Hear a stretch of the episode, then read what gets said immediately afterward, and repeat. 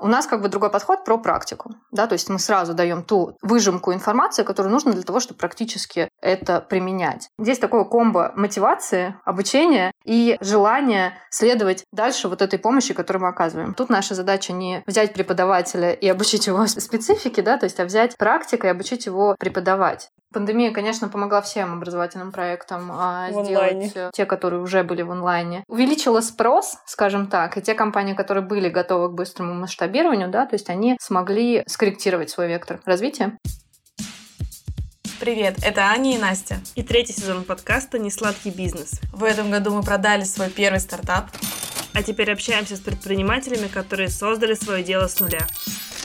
Этот сезон мы посвятили сфере онлайн-образования и поговорили с лидерами этой ниши. Слушай нас на любых платформах и отмечай в Инстаграм собака Бизнес. Услышимся! Внимание, дисклеймер, Настя и слушатели. Нам никто не заплатил за этот эпизод. Я сама написала ребятам из Geekbrains, очень давно хотела записать с ними подкаст, потому что среди онлайн-образования в России они, ну, действительно, объективно, одни из самых крупных. Они растут э, больше, чем на 100% в год, и у них огромные обороты уже. 2 миллиарда оборот за 20 Даже больше, чем 2 уже миллиарда. даже, да. да. Там, наверное... Они с начала 2020 года переходят в бирюзовые компании. Что это такое и как это устроено, послушайте в нашем выпуске. Ну вот, а чего добились вы? А чего добилась ты, Настя? А вот теперь будет нативная интеграция.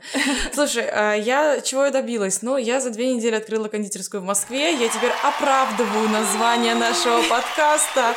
Теперь у меня действительно не сладкий бизнес, потому что мы готовим десерты без сахара. Наконец-то. Наконец-то мы, да, да, да. Вот, и я открыла ее за 16 дней, и... Это прям реалити-шоу. Это ре- реально, это было реалити-шоу в моих сторис, мне кажется, для моих подписчиков, да. но я выпала где-то на неделю. Ссылочки на Настю на реалити-шоу в описании. Я хотела тебя попросить теперь без сахара, да. Да, ребята, подписывайтесь. Вот. И когда я открывала этот бизнес, я подумала, что нельзя допустить тех ошибок, которые мы допустили в своем первом бизнесе, Ань, с тобой. Вот так живешь и не знаешь, что ты допустил какие-то там ошибки за 4 года.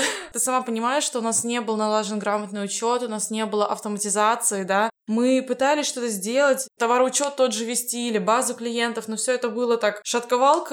Ну, ты помнишь, что у нас особо это не получилось, вот, и это очень грустненько. Ну, как-то же мы проработали эти четыре года. Слушай, ну, поэтому мы как попало работали. Например, зачем вообще нужна автоматизация? Например, у меня кондитерская, да, и мне нужно знать себестоимость всех товаров, потому что поставки приходят по разным ценам, мне нужно четко знать, сколько сегодня стоит мой торт, сколько завтра стоит мой торт, для того, чтобы регулировать цены на мой продукт и считать э, весь фудкост. И это дает мне полную оцифровку, полную прозрачность процессов, чтобы, собственно, я не работала в минус. Такой идеальной цифровки у нас тогда не было. Насколько ты это помнишь? Какой? Вот, в этот раз я решила заморочиться и начала искать сервисы для учета, для автоматизации. И вы знаешь, это всегда, когда ты идешь в интернет, отправляешь запрос в космос, тебе на этот запрос что-то приходит, там обраточку из вселенной, да. И обраточка прилетела мне от Контур Маркета. Это сервис Контур, ведущего разработчика программного обеспечения для бизнеса. Вы наверняка с ним знакомы, когда иногда вбиваешь какой-нибудь вопрос про бизнес, тебе вылетает их сайт основной контура. Да, я тоже, кстати, мне несколько раз вылетало, было такое. Так вот, и оказывается, у них есть сервис Контрмаркет для управления автоматизацией бизнеса. Я с ней познакомилась, с этой системой. Хочу немного рассказать, потому что думаю, что очень многим будет полезно. Давайте начнем с общепита. Я вас буду в трех выпусках знакомить с этой системой, но начну с общепита, потому что она ближе всего мне, эта система. Как я уже сказала, этот сервис а, подойдет а, для товароучета, для того, чтобы вы знали себестоимость своей продукции, сколько у вас осталось товара на складе и так далее. Если, например, у вас э, кафе со столиками, вы можете принимать заказы на столиках, а они автоматически будут отправляться на кухню, то есть не нужно бежать как я помню, раньше, когда я работала в общепите, было, я бежишь тоже, на кухню да. и кричишь, да, вот это вот капучино с собой. Вот. Наконец-то эти времена ушли, все автоматически отправляется. Виден сразу в всей системе какой-то был стол, ты можешь разбить чеки на несколько, ну, один стол, э, не одним чеком, чеков. на несколько чеков, да, чтобы, например, если пришла компания, мог расплатиться каждый сам за себя. В общем, очень удобно. Это одно из вообще таких первых преимуществ. Я думаю, что вам обязательно нужно с ним познакомиться, если вы владелец бизнеса, и даже если вы пользуетесь уже какой-то системой по автоматизации. От нас по промокоду «Несладкий бизнес» будет 30% скидка. 30% очень это очень классная скидка. Честно, я сама зареглась в бесплатной версии, хочу протестить, посмотреть, потому что, правда, звучит очень круто, и я очень хочу попробовать. Так что ссылка в описании, «Несладкий бизнес» при 30%, погнали. Все, переходим к выпуску, ребята. Всем привет! Это третий сезон подкаста «Несладкий бизнес». У нас сегодня в гостях Люба Поспелова. Она руководитель бизнес-юнита по обучению программированию в Geekbrains. Программирование на данный момент занимает самый большой процент и самый большой юнит по обучению. Это 70% в Geekbrains. Geekbrains — это образовательная экосистема, в которой любой человек может получить все для своего профессионального будущего. На ресурсах более тысячи бесплатных вебинаров. Они помогают развиваться профессионально и прокачивать свои soft skills. За 10 лет в экосистеме зарегистрировано зарегистрировались и получили доступ к новым знаниям более 4,5 миллионов человек, а в 2016 году ребята вошли в состав Mail.ru Group, крупнейшего IT-гиганта России. Люба, привет! Всем привет! Привет! Давай расскажи от себя, что такое Geekbrain, что из себя представляет сейчас а, ваши обучающие программы. Мы сейчас, да, так помпезно рассказали. Расскажи от себя, чем ты там конкретно занимаешься, да, и что из себя представляет компания. Я руковожу как раз, да, частью бизнеса, которая занимается обучением программированию. Это действительно 70, ну даже не 70, 60, 70 процентов всего бизнеса, но другие направления, например, там дизайн, маркетинг, менеджмент, они также набирают сейчас обороты и растут семимильными шагами. Так что я надеюсь, что они потеснят нас немножко, но мы тоже не сдаемся и процентные соотношения, что в начале года, что сейчас по объему имеем. У меня команда, которая именно в бизнес-юните сейчас около 120 человек, и я, по сути, управляю этой частью бизнеса. Слушай, здорово, 120 человек — это вместе с преподавателями, кто входит в это количество? Преподаватели у нас э, отдельно, да, то есть это еще дополнительно порядка по программированию сейчас, наверное, 300 плюс человек действующих. Команда состоит из продуктовых команд, допустим, это команда продукта веб-разработки, мобильной разработки, игр, тестирования. Ну, то есть у нас поделено по э, сегментам. Дополнительно есть э, отделы, которые занимаются маркетингом, продажами, трудоустройством учеников, ну и всеми такими сервисными и продуктовыми команды, которые работают на основную продуктовую команду, которая развивает направление. 70% занимает программирование, но у вас еще очень много других программ, как ты уже сказала, по менеджменту, дизайну. Не получается ли у компании тогда дикий расфокус из-за того, что очень много всего, очень много разных курсов, да, учитывая, что там 70% программирования, почему не сделать э, акцент вот на нем? Ну, на самом деле, еще где-то полтора года назад можно было сказать, что есть некий фокус, как раз не расфокус, а фокус на программирование только, а остальные направления только начинали свое развитие, вы пробовали, выходили постепенно на эти сегменты, и было принято решение как раз где-то год назад. Мы автономно создаем, ну как автономно, часть э, компании, но очень с большой свободой действия становятся вот бизнес-юниты по направлениям, такими как программирование, дизайн, ну как я уже сказала. И у каждого этого бизнес-юнита внутри ну, всего бизнеса есть свои лидеры, свои руководители. И как раз из-за этого расфокуса не получается. То есть у каждого цель, свое именно направление, ну, например, дизайн, развить до, ну, там, определенные цели стоят перед человеком. Все остальное, как достичь этих целей, человек принимает решение вместе со своей командой. У каждой команды продуктовой есть свой фокус на свое направление. И более того, например, там у меня уже пять подкоманд, которые тоже поделены по направлениям уже в рамках программирования. И у каждой этой команды есть свой руководитель, который как раз в рамках там общей цели ведет команду к достижению. У них фокус только на своих продуктах. Ребята, совместно с Geekbrains мы решили провести розыгрыш курса. Все, что нужно сделать, выставить скриншот с тем, что слушаете наш подкаст в свои инстаграм-истории, подписаться на нас и на аккаунт Geekbrains и отметить под постом о розыгрыше друга, которому тоже было бы интересно пройти курс. Ссылка на пост будет в описании к выпуску. Круто то, что курс выбираете вы сами, среди них и геймдизайн, и веб-аналитика, и как стать программистом, и много других интересных курсов. В общем, делайте скриншот прямо сейчас, итоги будут подведены уже через неделю. Всем удачи!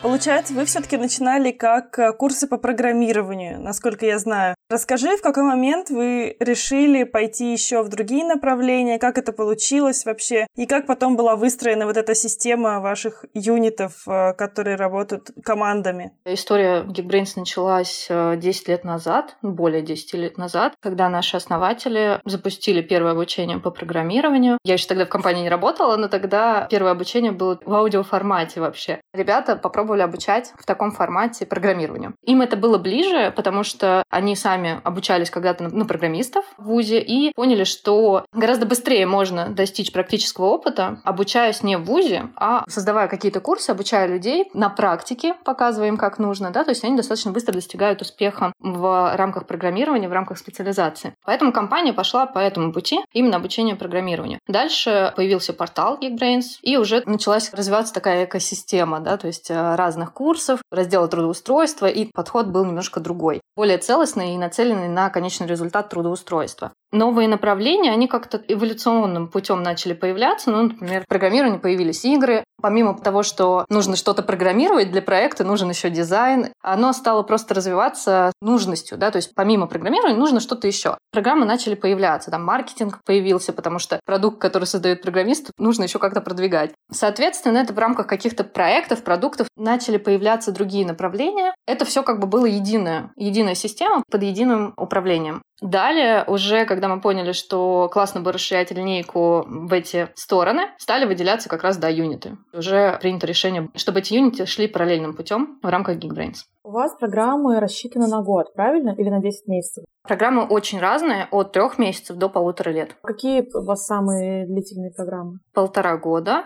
По какому направлению? Ну, в программировании, например, веб-разработка, искусственный интеллект, ну, то есть такие программы, которые могут включать в себя и разные специализации одновременно, да, то есть или какой-то, например, последняя длительная программа, которая появилась в программировании, ну, одна из, это Data Science в медицине. Тут мы заложили базовое обучение Data Science, а, соответственно, специализацию саму Data Science, и плюс еще применимость в определенной отрасли, и заложили какие-то проекты, которые именно под эту отрасль. Это не слишком узко? Как вы набираете группы на такие направления? Данное направление оно очень востребовано на данный момент. Человек получает и саму специализацию, и еще и погружается в определенную отрасль, которая сейчас на рынке очень востребована. А насколько после этого человек, обучившийся по такой программе, готов уже выйти и работать? Или это только какие-то верхушки, чтобы попробовать э, понравится, не понравится? Это все-таки такая более глубокая отрасль? Или туда идут уже люди с образованием, с высшим? Выходят ли они прям специалистами оттуда?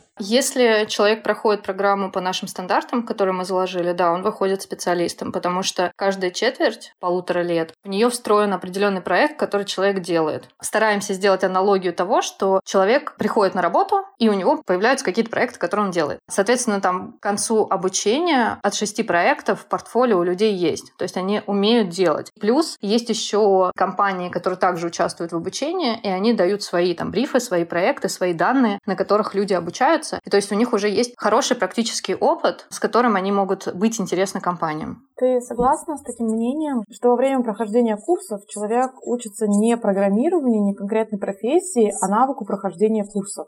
Потому что я разговаривала с многими ребятами, кто набирает себе команды, там, Сбербанк, например, там, Тинькофф, ну, такие достаточно крупные компании, они говорят, у нас проблема. Ребята приходят с курсов, и они умеют э, делать шаблоны по курсам, типа, они не умеют мыслить шире. Вы сталкиваетесь с такой проблемой? Ты вообще считаешь, она есть? Мне кажется, очень сильно зависит, конечно, и от самого ученика, то есть здесь такая двойная ответственность, да, то есть мы делаем максимально так, чтобы наше обучение именно давало возможность уметь и мыслить, возможность уметь учиться. Мы понимаем, что на начальном этапе новички приходят с разным бэкграундом и с разным умением учиться. И мы стараемся заложить в программу модуль, который позволяет понять человеку, как он должен эффективно проходить обучение, не только просто учиться, а уметь применять свои навыки, которые он получает во время обучения в реальной жизни, он именно умеет находить информацию. То есть, понятное дело, что невозможно обучить всему, что пригодится в работе. Через обучение человек учится находить ту информацию, которую нужно уже будет при своей трудовой деятельности. Менеджер, например, по трудоустройству, который у нас занимается в конце обучения трудоустройством учеников, такой фидбэк я не слышала от работодателей, да, то есть э, все ребята трудоустраиваются, кто в этом заинтересован, при условии, конечно же, если они выполняют наши, скажем так, условия обучения, учиться действительно нужно, да, то есть просто просто пройдя курс, не делая практических э, задач, которые мы даем, да, это будет просто прохождение курса. Да, хочу вернуться чуть-чуть назад, когда я спросила про длительность курса. Я понимаю, наверное, ладно, я не программист, но мне кажется, что программированию можно учить год. Ну, там, например, Data Science. Ну, по крайней мере, сколько вот я разговаривала с программистами, действительно большая работа, действительно получение новой профессии. Но, например, там, SMM-специалист или менеджер, или проектный менеджер, у меня такой очень тупой поверхностный вопрос. Чему учить целый год? Я, правда, я понимаю, что, в принципе, должна быть концепция там непрерывного образования, да, вот, не растянуты ли эти программы. Ну, надо на самом деле точно смотреть, да, то, чтобы прокомментировать по каждой программе. Я, наверное, сейчас скажу общую позицию, по которой мы создаем программы. Мы смотрим, в основном длительные программы создаются для совершенно новичков, которые, да, еще получают дополнительно какие-то базовые знания, не по специализации. Если эта программа рассчитана с нуля, то да, там могут быть заложены курсы, которые напрямую не про специализацию. Я скажу за программирование, да, то есть у нас есть, например, направление тестирования. Там действительно год, у нас есть программа годовая, она с трудоустройством, там заложено несколько специализаций. То есть э, человек помимо основной ветки, да, то есть он еще дополнительно получает разные специализации в тестировании и выходит высококвалифицированным специалистом. Как показывает наш опыт, для трудоустройства ему не нужен год. Он уже через там 3-6 месяцев находит себе работы по этой специализации. Но дальше он просто дополняет свои знания уже параллельно работе. Скажи, вы позиционируете свои курсы как онлайн-университет, я правильно понимаю? У вас есть программа MBA? Да, MBA есть, это отдельное направление, отдельный бизнес-юнит. И плюс у нас, да, есть программы, которые под брендом онлайн-университет, Geek University, и есть программы, которые более короткие, они не входят в эту линейку. И, в принципе, у вас стоимость обучения, это как э, год в таком хорошем вузе, вузе, не в регионе даже, я думаю. В некоторых вузах Москвы там, да, 100-150 тысяч рублей. Скажи, что получает ученик после? Это вообще котируется ли ваш диплом? На рынке я имею в виду как университетский, да, диплом. Если у вас на лицензия образовательную деятельность, либо это просто курсы? Да, у нас э, есть лицензия на образовательную деятельность. Мы выдаем диплом о доп. образовании. Мы не сравниваемся с вузами. Это, конечно, совершенно разные форматы, да, то есть разный даже итог от обучения мы даем больше практиково-ориентированного подхода, больше брифов и проектов и данных от компаний,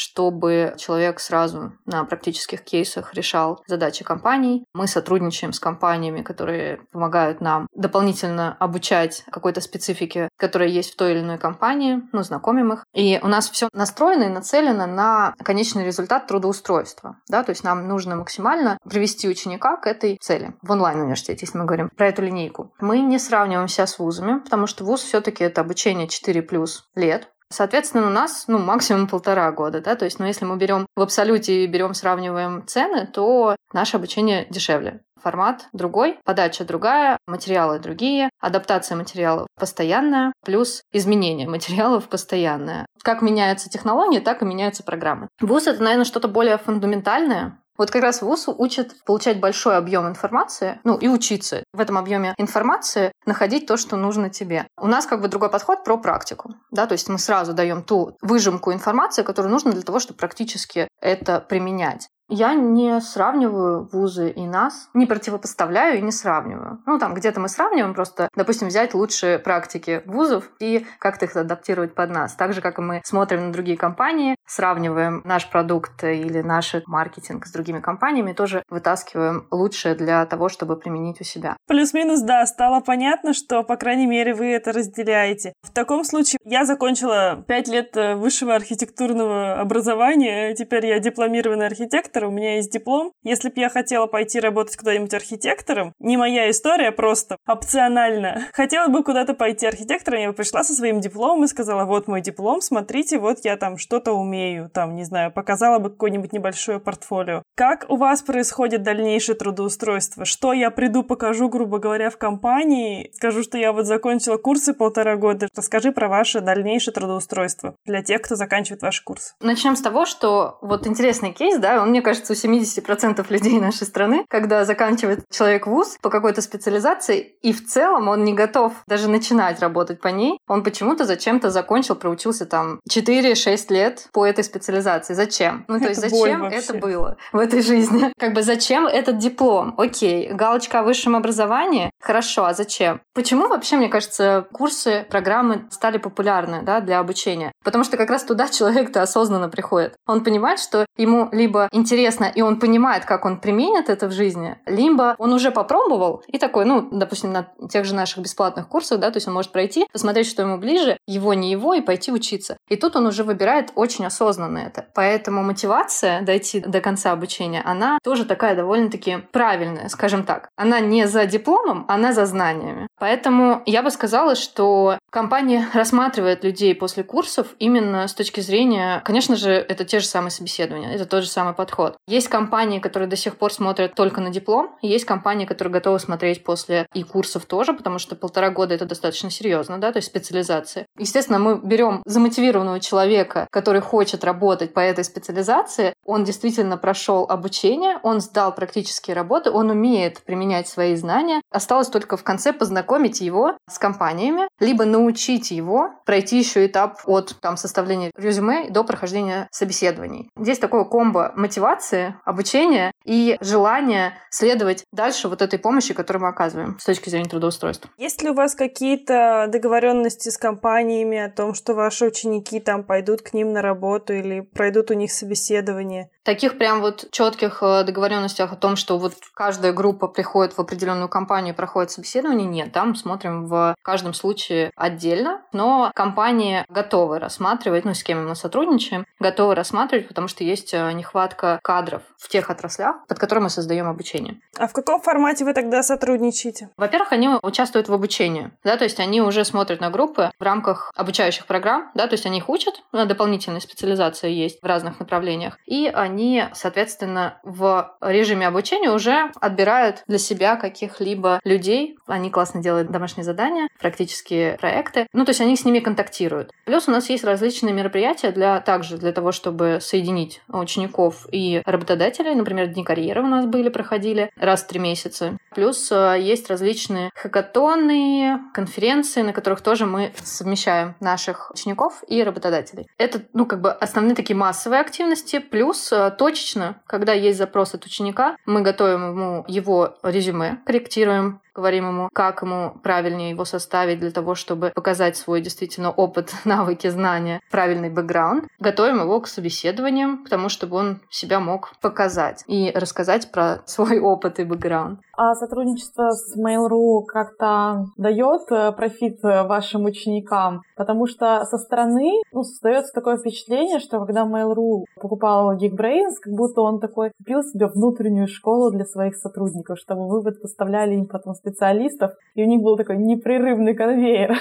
Похоже на правду или совсем далеко от реальности? Нет, это совсем далеко от реальности. Mail.ru, по сути, приобрел часть бизнеса. Мы входим в экосистему Mail.ru, да, но мы абсолютно автономны. Соответственно, да, Mail, как и другие крупные компании, заказывают у нас обучение своих сотрудников. Большая часть все-таки у нас B2C рынок, сейчас наша аудитория. А что из себя представляет такие обучения? То есть, например, компания говорит, нам нужны новые специалисты, обучите их или прокачайте нам старых. Как это происходит? Запросы разные, на самом деле, разного формата. Да, бывают и такие, и такие. Наверное, больше всего сейчас по объему это обучить их сотрудников, переобучить их сотрудников, обучить под какой-то проект новой технологии. Тут все зависит от запроса. Если подходят наши стандартные программы, то, по сути, они просто приводят своих э, сотрудников на наши программы. Бывают кастомные какие-то вещи, действительно под запрос, да, то есть если компании нужно что-то определенное, мы создаем под них и программу, находим преподавателей, да, то есть и полностью цикл этот выстраивается заново, создание программы новой под запрос. А сколько может стоить заказ такой программы? То есть явно это могут потянуть там только очень большие компании, но все-таки какой это будет чек для компании? Очень сильно зависит от многих факторов.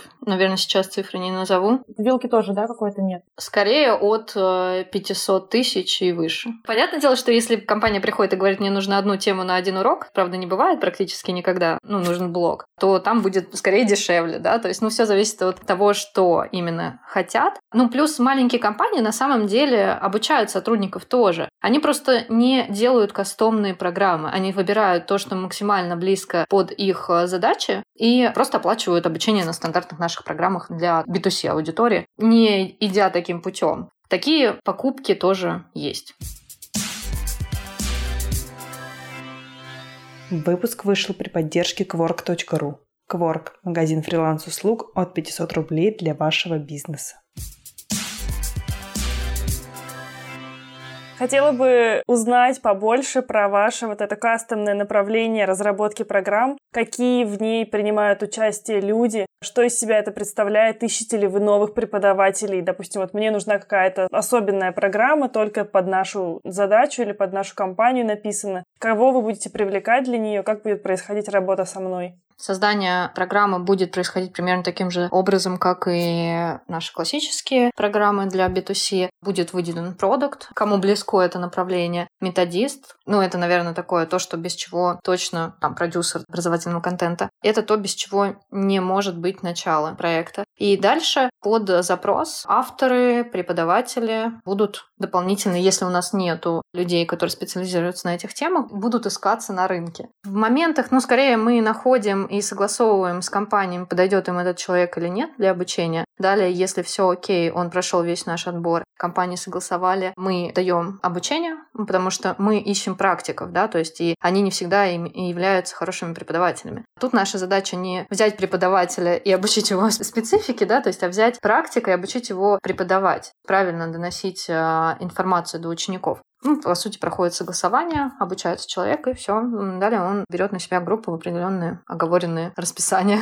А сколько по времени вы обучаете, допустим, человека практика преподавать? Стандартно, наверное, две недели для программы из восьми уроков. Это происходит как? Он к вам приезжает, э, вы записываете его, ставите ему речь или что это, или рассказываете ему, как должен быть выстроен правильно курс? Ну, там есть разные блоки в этом курсе. От андрогогики до специализации, да, то есть понятное дело, что он должен посмотреть материал, по которому он будет вести, ознакомиться с ними, где нужно подправить под себя и так далее. Ну и плюс, да, ну, конечно же, андрогогику никто не отменял, подачу материала, голос э, тоже никто не отменяет. Ну, то есть интересно так, есть человек, который эксперт и который преподает, но при этом он не пишет программу, правильно я понимаю? Пишет программу продуктологи, которые готовят ее. Пишет обычно методист э, с автором, а, обычно это тоже практикующий эксперт. И плюс у нас у направления есть деканы, которые тоже смотрят верхнеуровневую, что вся программа четко соответствует рынку. А почему тогда они, эти же самые люди, не могут вести эти занятия? На самом деле есть разные кейсы. То есть это, да, это две роли, но иногда люди соединяют обе роли. Просто кому-то не нравится писать программы, и он готов только преподавать. Кому-то, наоборот, пишет программу, но он не готов контактировать э, с людьми. Ну, не хочет он преподавать э, в режиме онлайн. Много преподавателей, которые делают и то, и то. То есть они преподают и берут еще дополнительно создание каких-либо программ. И сколько примерно по времени занимает написание такой программы? Понимаю, что это зависит от количества уроков, но, допустим, в среднем какая-то там есть вилка. Действительно, тоже зависит от количества объема программы, которую нужно написать.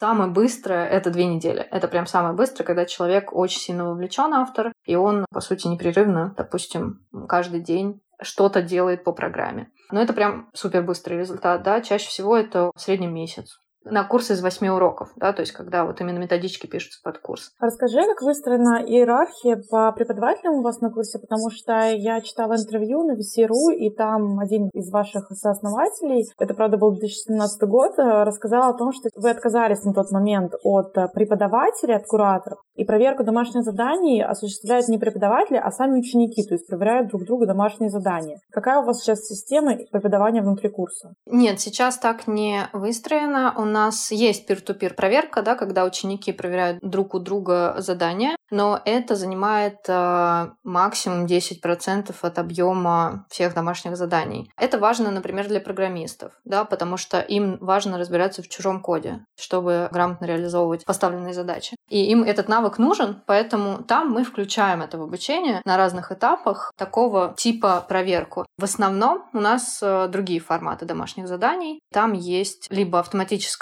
проверка, может быть, тренажером, да, то есть если это просто отработка навыком. Основная часть у нас проверяется преподавателями либо наставниками. А как вы нанимаете преподавателей на курс? Какая у них оплата? Вообще, как они работают?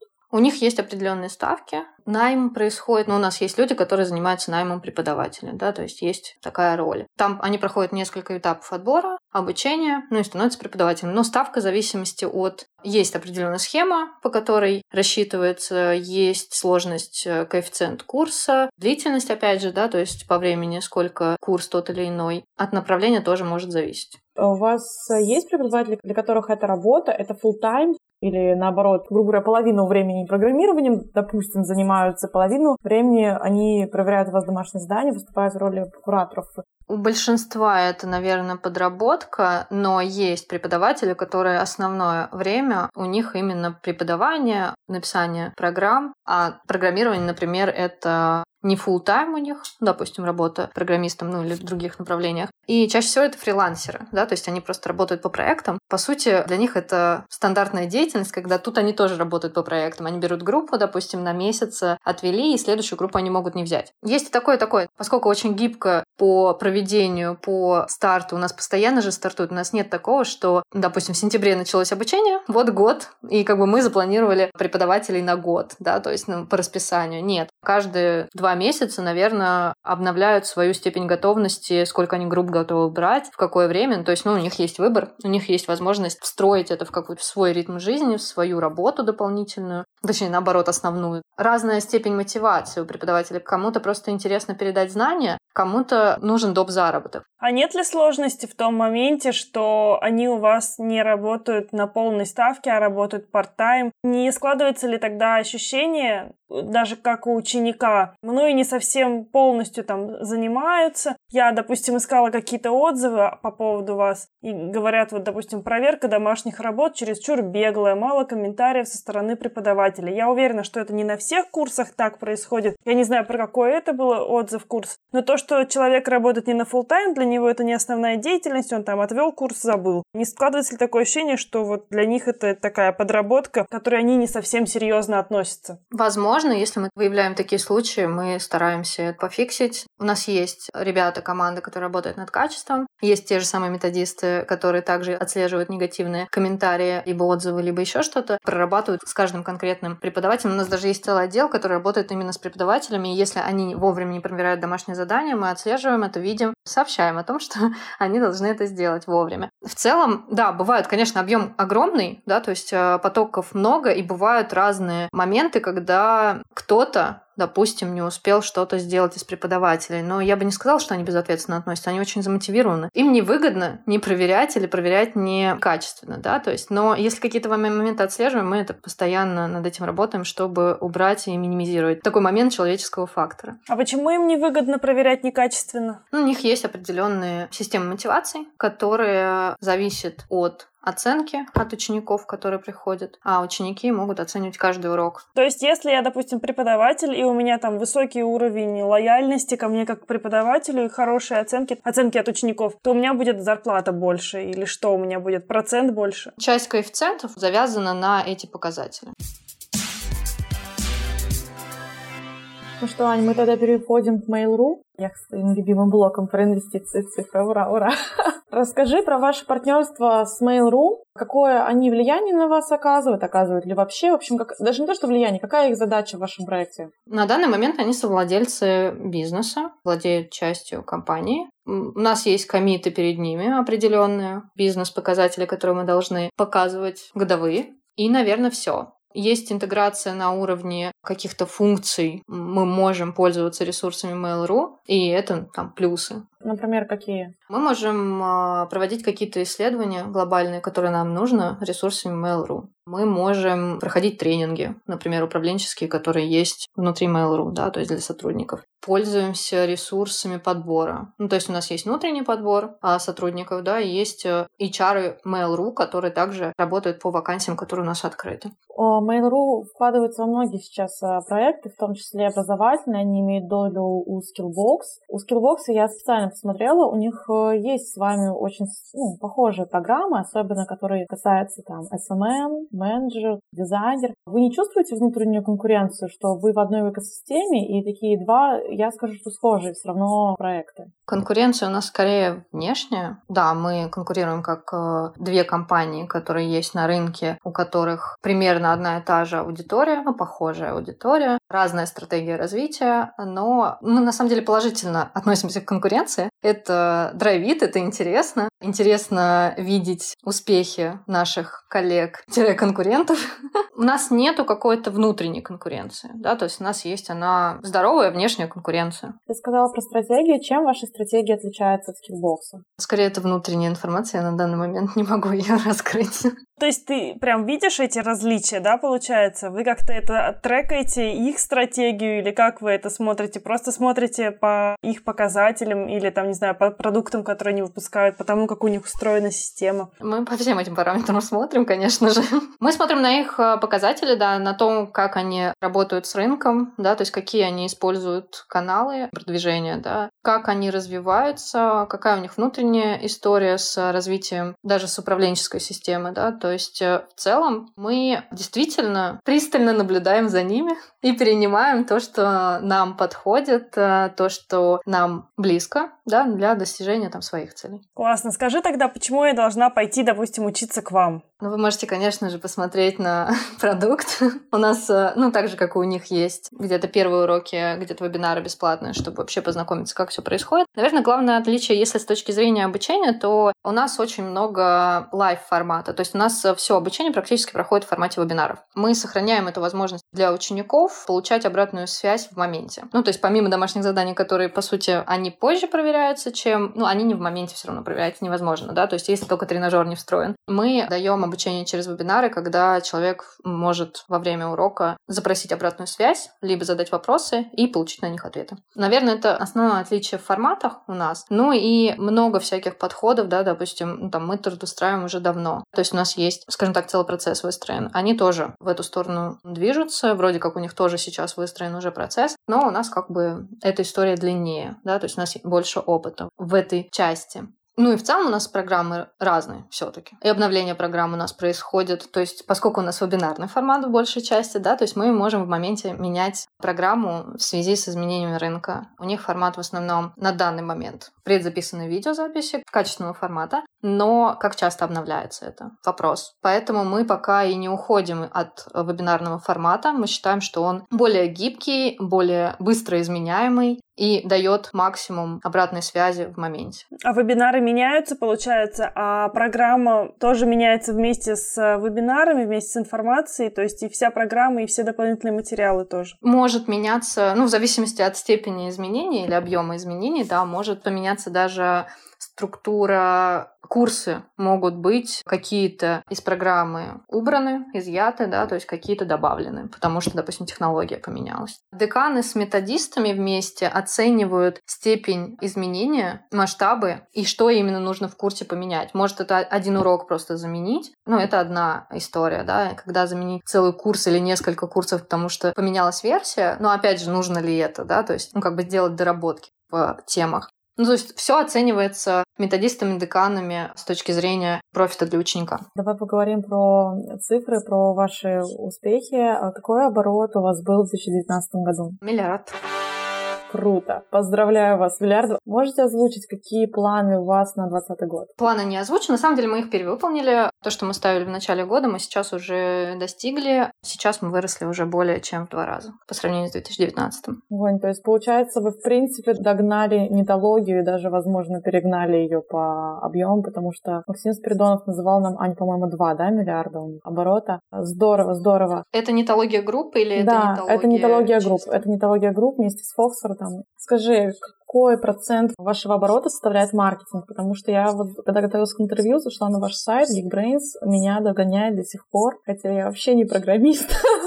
Но я просто попала туда один раз. А в чем вот э, секретность именно в маркетинге? Я не могу сказать, в чем секретность, но у нас как бы есть такая политика компании, мы не раскрываем внутренние данные. Скорее, у меня задача не раскрывать внутренние данные, все хорошо.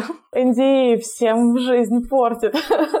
Ничего не, не выведать. Ладно, скажи, сколько человек обучалось на ваших программах и сколько учится сейчас? У вас счетчик стоит на сайте, сколько у вас зарегистрировалось, но это просто регистрация. Да, это регистрация. За три года на платных программах более 50 тысяч обучалось. За последний год, даже, наверное, на данный момент, около 27 тысяч человек. Это на платных программах. На бесплатных, ну, то есть умноженное на n количество раз. Там, по-моему, на сайте стоит, по-моему, 5 миллионов зарегистрированных пользователей. Нет, более 5 миллионов уже по нашему внутреннему счетчику было зарегистрировано. Давайте теперь вспомним, что население России у нас 145 миллионов, и быстренько посчитаем, какой процент населения России зарегистрирован на сайте Geekbrains. Все вместе Не только России, между ну прочим. да, но русскоязычного населения для простоты подсчета возьмем население России. Быстренько посчитаем какой-то процент, и это, ребят, очень большой объем рынка, хочу вам сказать, для наших да, слушателей. большая доля.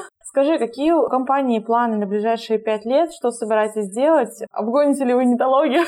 Может быть, какой-то вектор, просто такой вижен у вас? Ну и вообще, какие планы по захвату мира? По планам у нас масштабироваться и расти. Также фокус на качество продукта, он сохраняется, как и в этом году, на новых форматах, на экспериментах с форматами, выход на новые рынки, открытие новых направлений, партнерство различного рода и типа, ну, скорее, это вот такой вектор. Другие рынки, э, ты имеешь в виду, вы будете выходить в другие страны, например, на англоязычную аудиторию, или в плане, что вы будете расширять свою продуктовую линейку? Скажем так, мы рассматриваем все варианты выхода, ну, расширения рынка. Интересно, я вижу, что многие компании, допустим, идут в детское образование, многие компании идут за рубеж. По-моему, третье — это они идут вширь, они идут там в вузовское или там вот такое образование, что-то высшее образование. Все-таки какое вот из направлений ближе компании? Даже в ближайшие не пять лет, а там год-два, может быть. Скорее мы рассматриваем все эти направления, которые сейчас были названы. В детское мы уже в этом году пошли. У нас есть Geek School, мы его активно развиваем. Остальные идеи, которые прозвучали, они сейчас в работе. Супер, классно, что вы так э, быстро растете и что у вас такой прям скачковый рост. Мне кажется, и пандемия тоже помогла вам во многом с этим. Пандемия, конечно, помогла всем образовательным проектам а, В сделать те, которые уже были в онлайне. Увеличила спрос, скажем так, и те компании, которые были готовы к быстрому масштабированию, да, то есть они смогли скорректировать свой вектор развития. Мы были готовы, внутренне были готовы к такого рода изменениям рынка, так как мы в этом году, ну, то есть до начала этого года наши SEO, ну и в целом команда вся двигалась в том направлении, чтобы перейти на модель самоуправления. Концепция бирюзовой организации, которых не так много на рынке, нам было интересно в эту сторону пойти. С января мы стали потихонечку в эту сторону развиваться. В марте мы уже были готовы. У нас э, все было готово для того, чтобы не потерять в эффективности и смочь масштабироваться в том темпе, в котором нужно было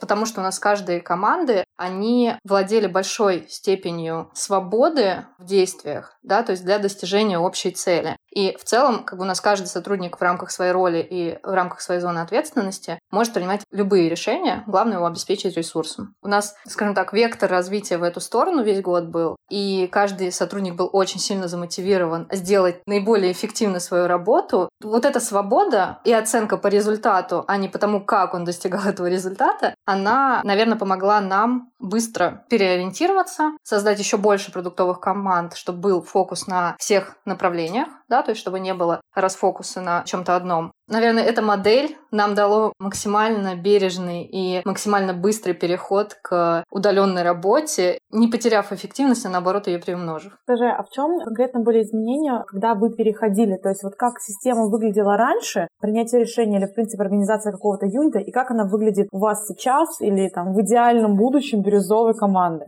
Был фокус на функциональных командах, да, то есть, ну, например, там маркетинг, они принимали решения по каким-то там задачам и достижению цели. Они могли как раз сфокусироваться на чем-то одном, но не учесть, допустим, другие направления, которые быстрее достичь цели только через, там, допустим, вот эти направления, ну и забыть о каких-то других направлениях можно мы неизбежно принимали решение от каких-то направлений, допустим, отказываться, потому что они не так эффективны, как там топ направлений на тот момент. Переход на самоуправление у нас маркетинг есть, э, например, перформанс-маркетинг, да, весь внутри бизнес-юнита, а в центральном маркетинге функции бренда остались, пиара, историй более глобальных, более на бренд и на компанию, на всю. А какие-то вещи, которые нужно настраивать под сегменты, да, то есть они внутри бизнес-юнита. Соответственно, принимает решение бизнес-юнит, а не центральный маркетинг по настройке там вот этих вещей. Как у меня, например, построено, разбито по направлениям. У меня есть продукты у пяти направлений, которые полностью полностью управляют своими командами, да, то есть я могу их направлять, могу их корректировать, ставлю им цели,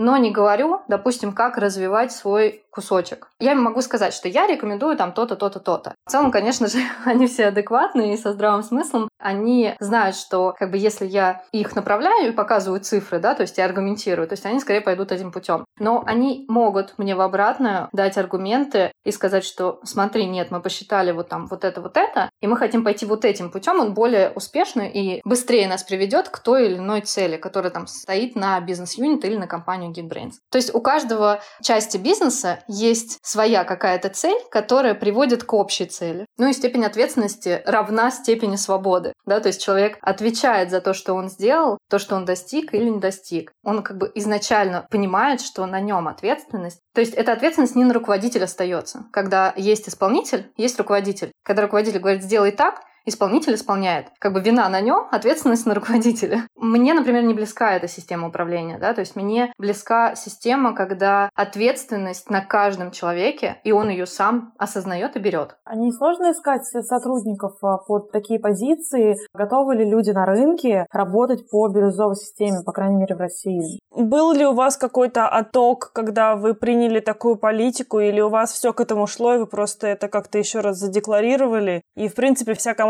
всей компании была готова перейти на бирюзовый тип управления? Ну, было какое-то сопротивление, да, у части сотрудников, потому что это сложно, да, то есть сложно изменить мышление, если ты к этому еще не готов, если ты сам до этого не дорос. Мы попытались это сделать так максимально. Да, понятно, что это директивное принято решение, что мы идем таким путем, но мы показывали, почему это интересно, почему это про развитие каждого, почему это про достижение, про результат. В целом, как бы команда, она поняла эту э, систему. Ну, нам на самом деле еще работать и работать с точки зрения, что что там, понятное дело, что в этой системе вскрываются какие-то свои сложности, да, свои там проблемы. Ну, тут просто в какую сторону, скажем так, двигаться дальше. Ну, вопрос всегда открыт, и всегда можно все откатить. Чем она интересна, эта система, что если риски минимальные, нужно попробовать. Если как бы риск наступил, можно откатить. Это как бы одно из принципов для того, чтобы как раз быстро изменяться, быстро расти, быстро реагировать на все. Да? То есть каждый сотрудник может с учетом там, каких-то изменений принять какое-то решение. Он понимает риски этого решения, да, то есть он понимает, что это можно изменить без рисков. Классно, давайте изменим, посмотрим.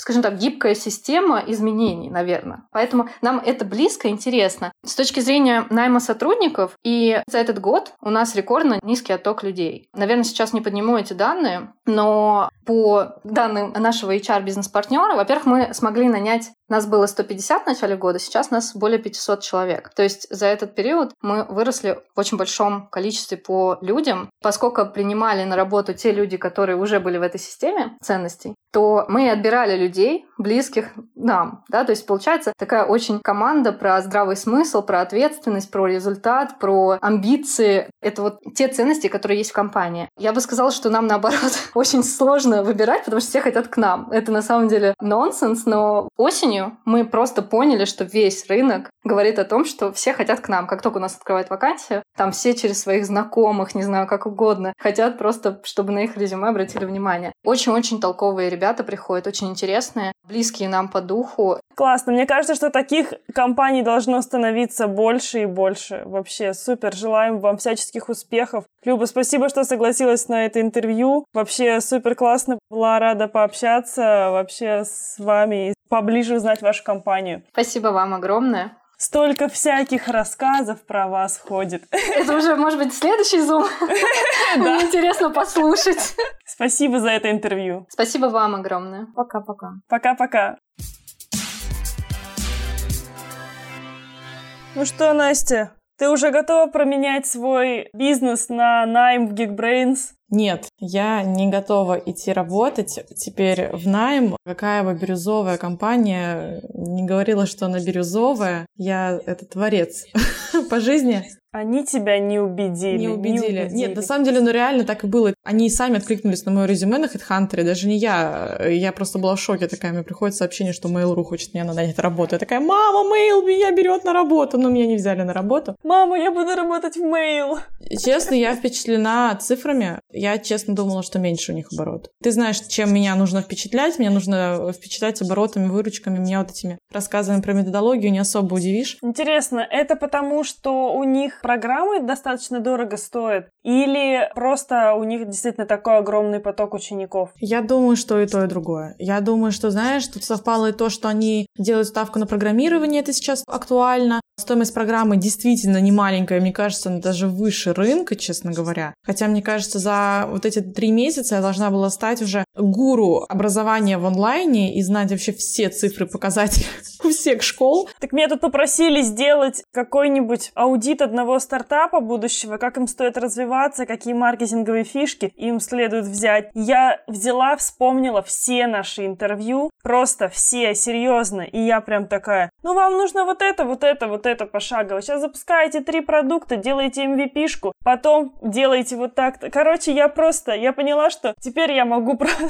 консультировать другие бизнесы. Послушала, как это все бывает у крутых ребят. Слушай, мне периодически пишут директ, типа, консультирую ли я по поводу запуска бизнеса. Всем пишу, что, ребят, ну да, вот столько-то час. Недорого, между прочим. Но я еще пока ни одной, правда, не провела, но мы запланировали на январь. Правда, мне кажется, переслушать все наши выпуски подкаста, и можно стать уже э, гуру бизнеса. Вот реально, их уже вышло больше 30 выпусков, можно вообще просто с первого начинать и, и погнали. Да, там как раз по нарастающей. Вы поймете, как можно сделать небольшой бизнес, такой средний бизнес, как потом поднять инвестиции, да. А потом сразу Максим Спиридонов с нетологией. А еще прочитайте мою статью на Весиру про то, как э, инвестиции поднять. Я расшифровала рассказ Максима Спиридонова в нашем подкасте о том, как правильно привлекать инвестиции и какие вообще бывают инвестиции. Так что, если вам лень слушать, минутка саморекламы. Если у тебя тут минутка саморекламы, заходим, значит, в мой инстаграм по ссылке. Так, Настя, все, хватит. Это, это была минутка рекламы нашего подкаста. Никакого инстаграма. Ну я же должна вот это вот медиа использовать в качестве рекламы своего бизнеса. Там мой бизнес. Перейдите, там торты. Как раз, когда он выйдет, у меня уже начнется производство. Так что, знаешь что? Слушайте нас в Apple Podcast, Яндекс Музыки, Google подкастах. А еще смотрите нас на YouTube-канале. Там все эпизоды нашего третьего сезона с видеоверсией. Ну ладно, не все, но большая часть их вышла с видеоверсией. Потому что мне многие говорят... А вы хотя бы запомните, как мы выглядим. Да, многие говорят, что не знают, как мы выглядим, не знают наши голоса. И многие говорят, а у вас что, есть YouTube-канал? А у нас есть YouTube-канал. Есть, ребята. Оставляйте нам звездочки в Apple подкастах. Это помогает нам подниматься в рейтингах. И пишите комментарии, я проверяю их практически каждый день. Молодец. А еще скоро мы появимся на Story Storytel. И на других платформах, доступных для прослушивания подкастов, мы уже есть. Ну что, подходит выпуск наш к концу. Все, давай прощаться. Всем пока-пока. Пока-пока, ребята. Ребята, спасибо, что прослушали этот эпизод нашего подкаста. Слушайте нас там, где вы нас слушаете, оставляйте свои звездочки в Apple подкастах и комментарии. Это помогает нам расти в рейтингах выше. А также мы будем ждать вас в нашем инстаграм собака бизнес и в нашем телеграм-канале. Там мы делимся последними новостями из мира бизнеса, рассказываем подробнее о нашем подкасте и просто общаемся. Все ссылки будут в описании к этому эпизоду. А для предложения о сотрудничестве у нас есть почта notsweetbusiness.gmail.com. Услышимся!